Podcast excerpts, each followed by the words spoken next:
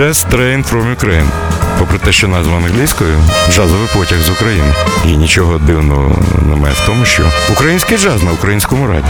Програма Олексія Когана про український джаз кожного понеділка об 11.00 та в подкастах на OFR FM.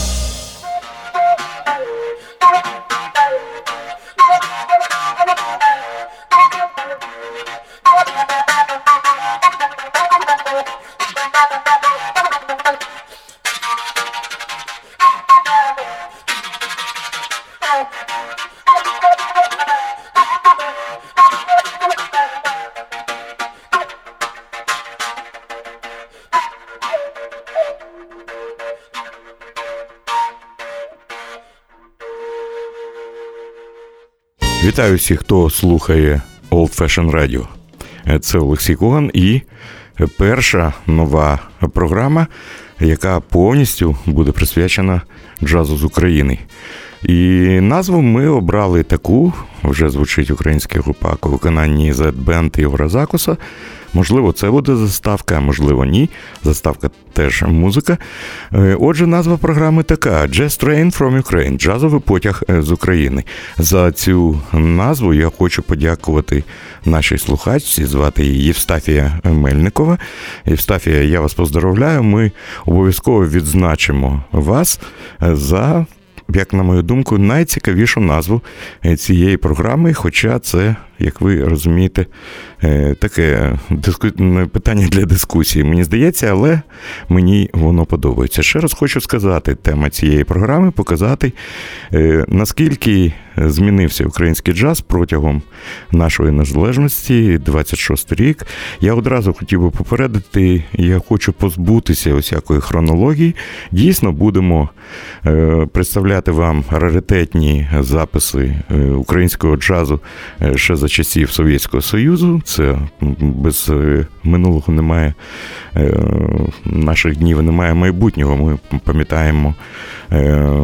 Ми пам'ятаємо і маємо дбати про пам'ять про музикантів, які були уособленням джазової України. І сьогодні перша програма. Я хотів би розпочати дійсно з таких речей, як перший український компакт-диск. Він з'явився в 1993 році і записав музикант з Донецьку Влад Смак Пономаренко. І взагалі ця група мала назву Смак. Там грали відомі донецькі і тепер вже кілька з них київські музиканти. І давайте з посмішкою згадаємо фрагмент першого офіційного, я підкреслюю, компакт-диску з України, диск Смак Пономаренко. І ми послухаємо п'єсу Ріо. Дуже цікава ритмічна мелодія в дусі бразильської самби, в якій є, а мене зрозуміють ті, хто пам'ятає часи, коли по телевізору йшов безрозмірний серіал Рабиня Ізаура. І Влад Пономаренко, мені здається, він грає на бас-гітарі, він є лідером групи Смак. Згадав тему цієї п'єси, яка такою цитатою прозвучала в п'єсі, яка зараз звучить. Отже, Ріо з диску Влада Смака Пономаренко.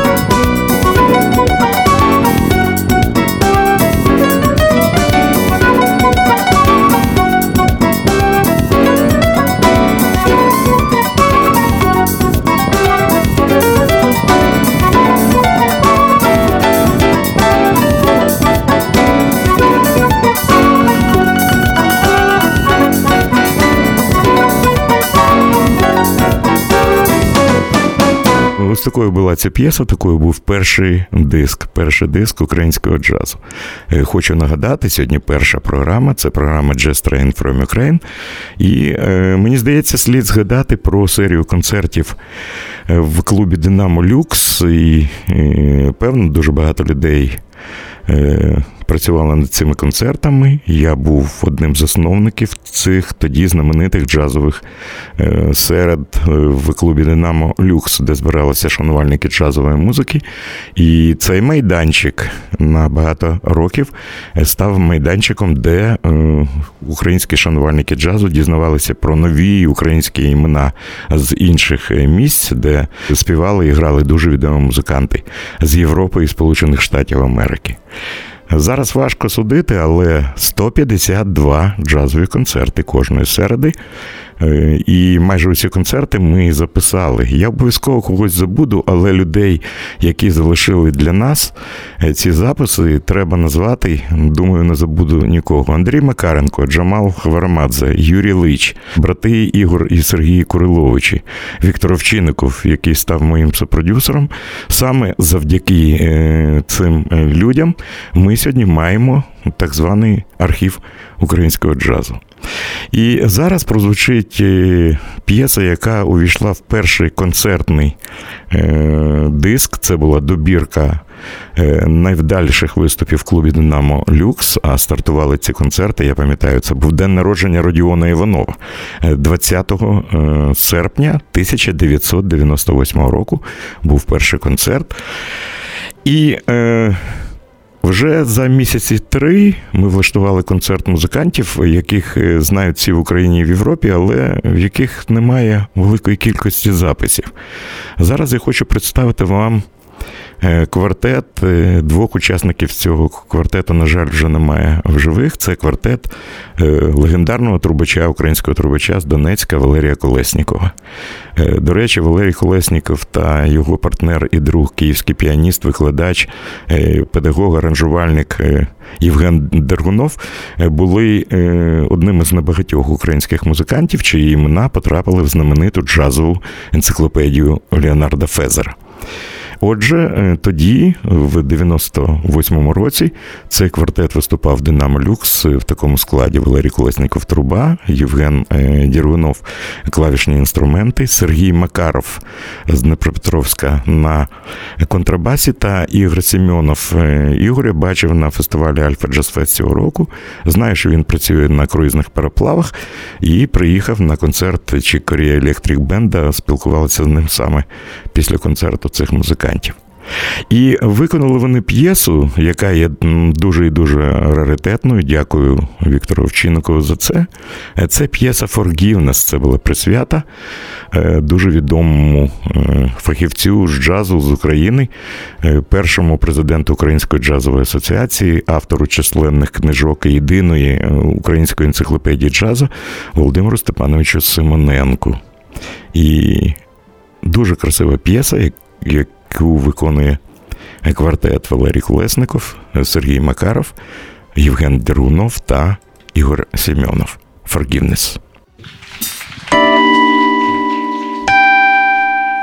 thank you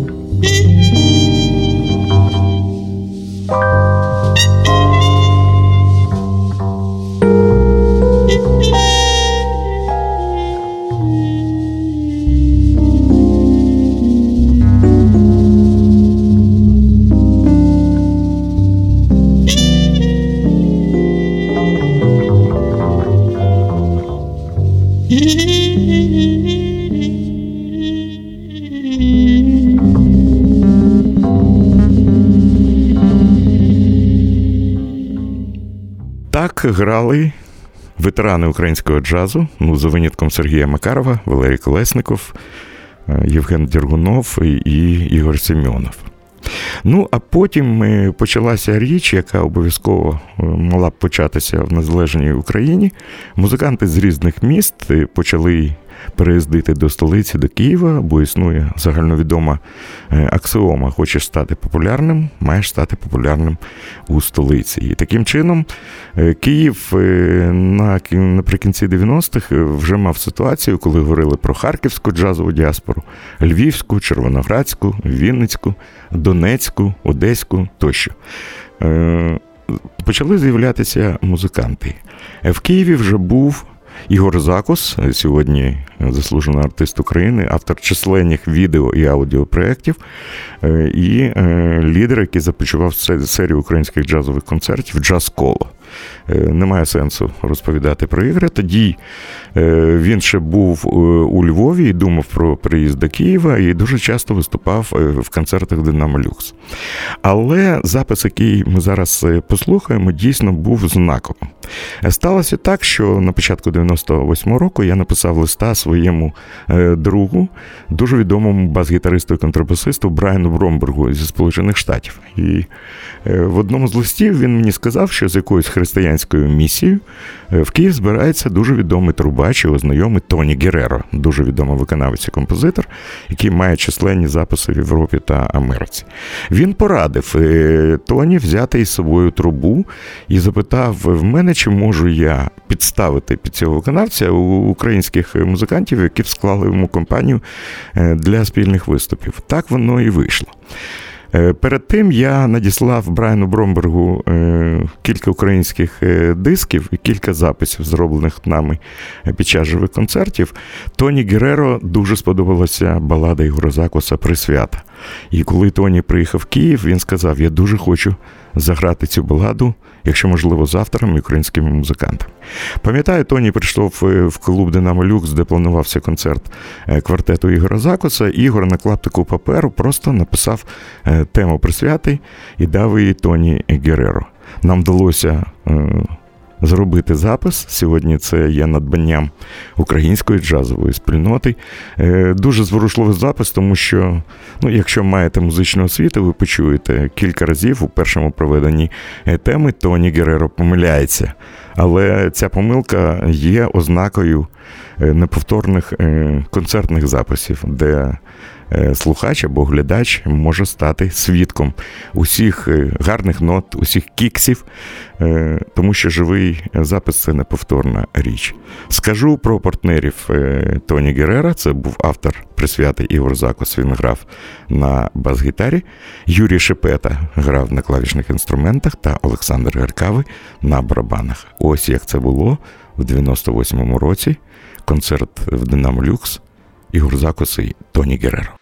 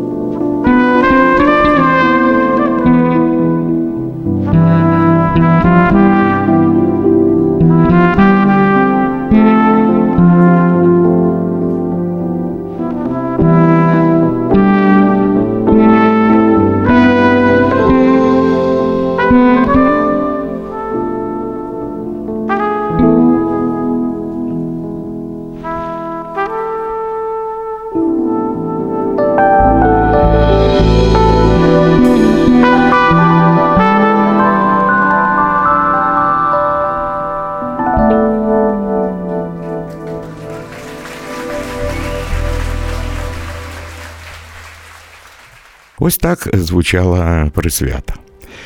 Е, нагадую, що ви слухаєте перший випуск програми Jazz Train from Ukraine. Зараз я хотів би вам е, представити перший диск української супергрупи.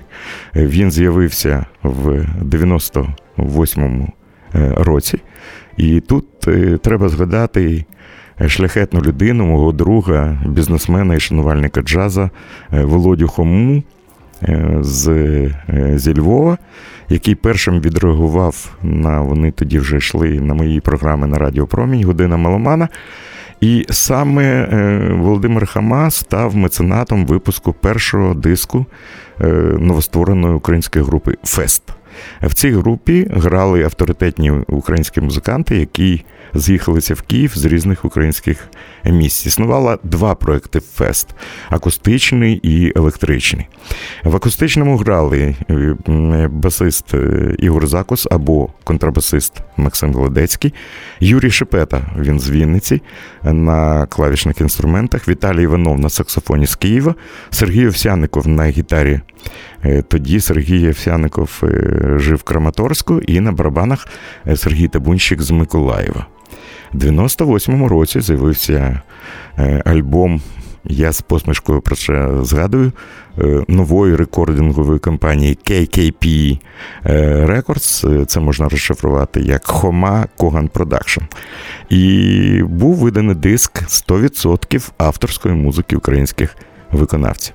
А розпочинався цей диск дуже кльовою фанковою п'єсою яку створив Ігор е, Закус, вона має назву У колі друзів. Отже, фрагмент першого диску групи Фест у колі друзів слухаємо український супербенд.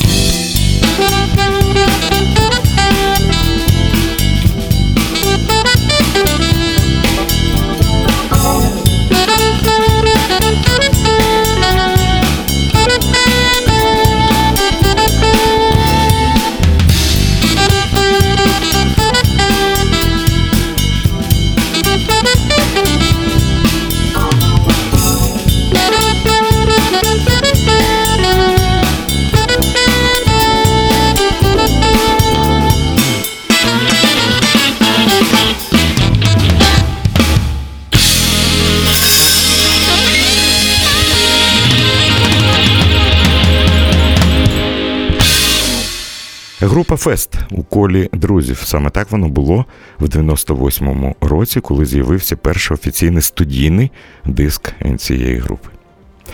А в 99-му знов у Київ приїхав Тоні Гереро, е, був вже з трубою. Цього разу музикант виступав вже з окремим концертом в клубі Динамо Люкс і грала тоді відома група, яка приїхала із Донецька. Мені здається, всі імена ви знаєте. Тоді е, вони мали назву, я вигадав цю назву Unity Band. Е, спочатку вони називалися Союз. В цій групі е, грали бас-гітарист Віталій Савенко, клавішник Родіон Іванов, барабанщик Олександр е, Гаркавий, саксофоніст Іван Бондарєв, гітарист Михайло Баньковський. І це була група Юніті. Пізніше до них приєдналася тоді ще джазова співачка Гайтана, і вони підготували сольну програму Естоні Гереро. Цього разу Родіон Іванов, клавішній групи, е, попросив Тоні Гереро згадати його п'єсу Beautiful. Це дуже красива балада, і було вирішено заграти її в тріо. Е, Олександр Хрикава на барабанах, Тоні Гереро на трубі і Родік Іванов на клавішних. І ось тут е, відбувся перший кікс, як кажуть музиканти. Клавіша Ре всередині регістру на клавішних Родіона Іванова почала западати і видавати дуже неприємні звуки. І Родіон грав весь концерт, і це потребувало майстерності, щоб обходити цю ноту Ре. Щоб не натискати її. Таким чином була записана балада Beautiful в клубі Динамо Люкс, і лише одного разу музиканти це відчують. Родіон Іванов все ж таки натиснув цю ре, але мені здається, цей кікс тільки додав шарму п'єсі, яка знову була записана в клубі Динамо Люкс. Давайте згадаємо і послухаємо.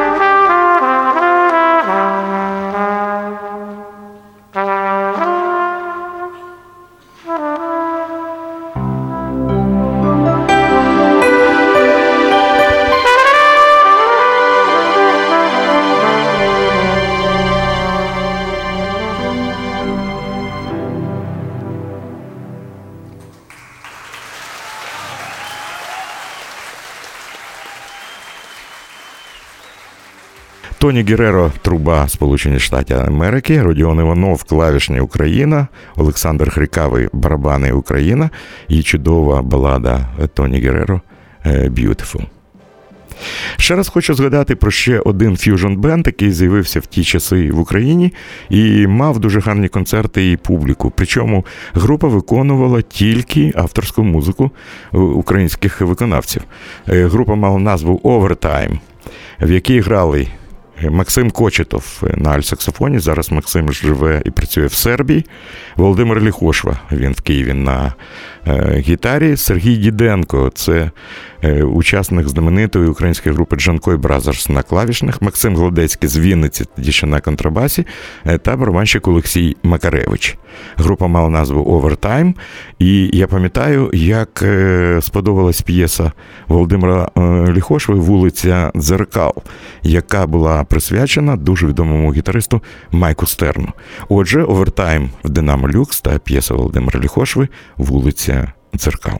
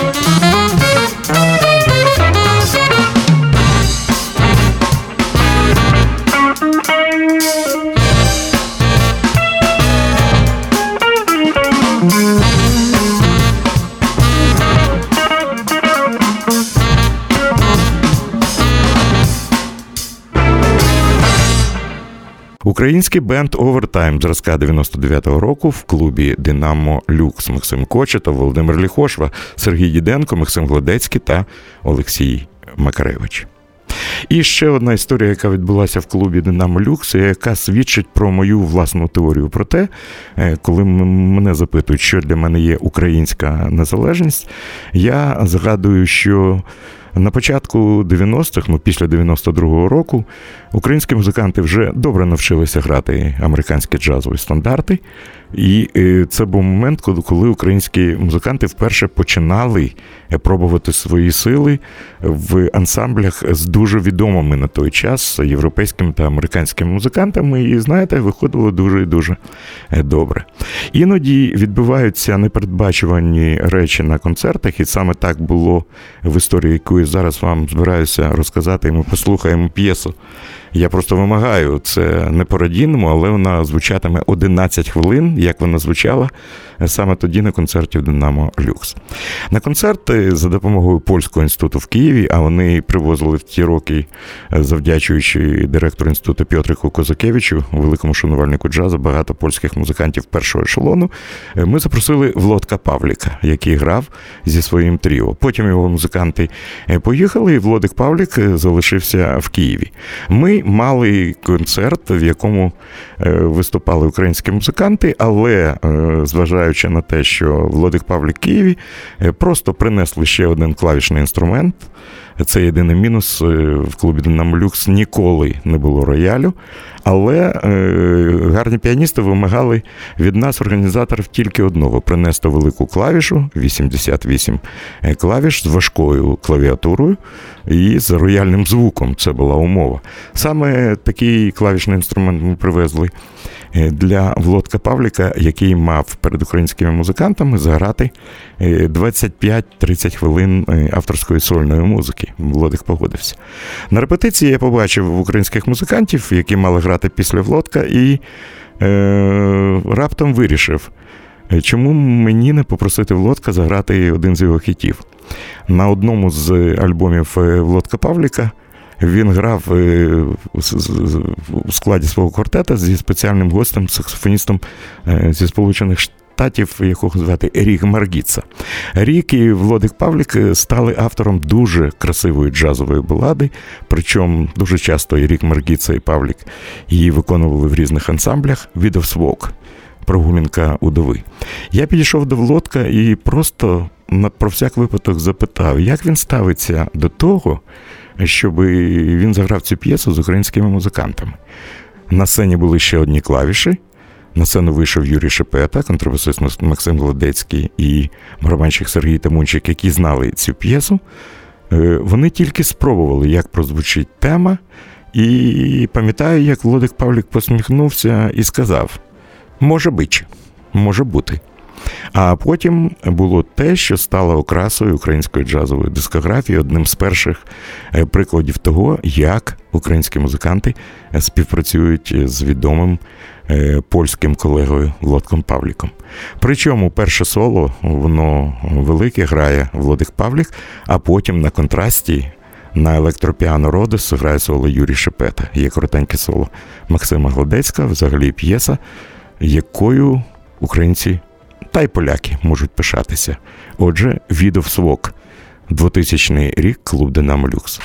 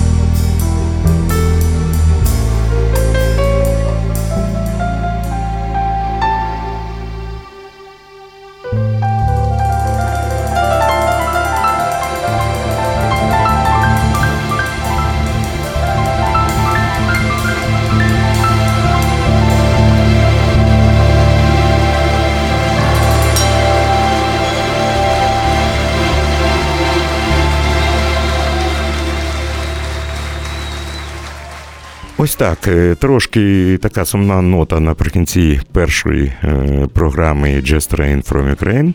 Я дякую режисеру прямого ефіра Юрію Зважию. Дякую і за ідею такої програми Віктору Савківу, за назву програми Євстафії Мельникові. Знов звучить український гопак у виконанні Z Band. Я Олексій Куган прощаюся з вами. Якщо вам ця програма або хоч один трек сподобалось, ми всі, хто робить програму на Old Fashion Radio, будемо вважати цей день не найгіршим в нашому житті. Хай вам щастить!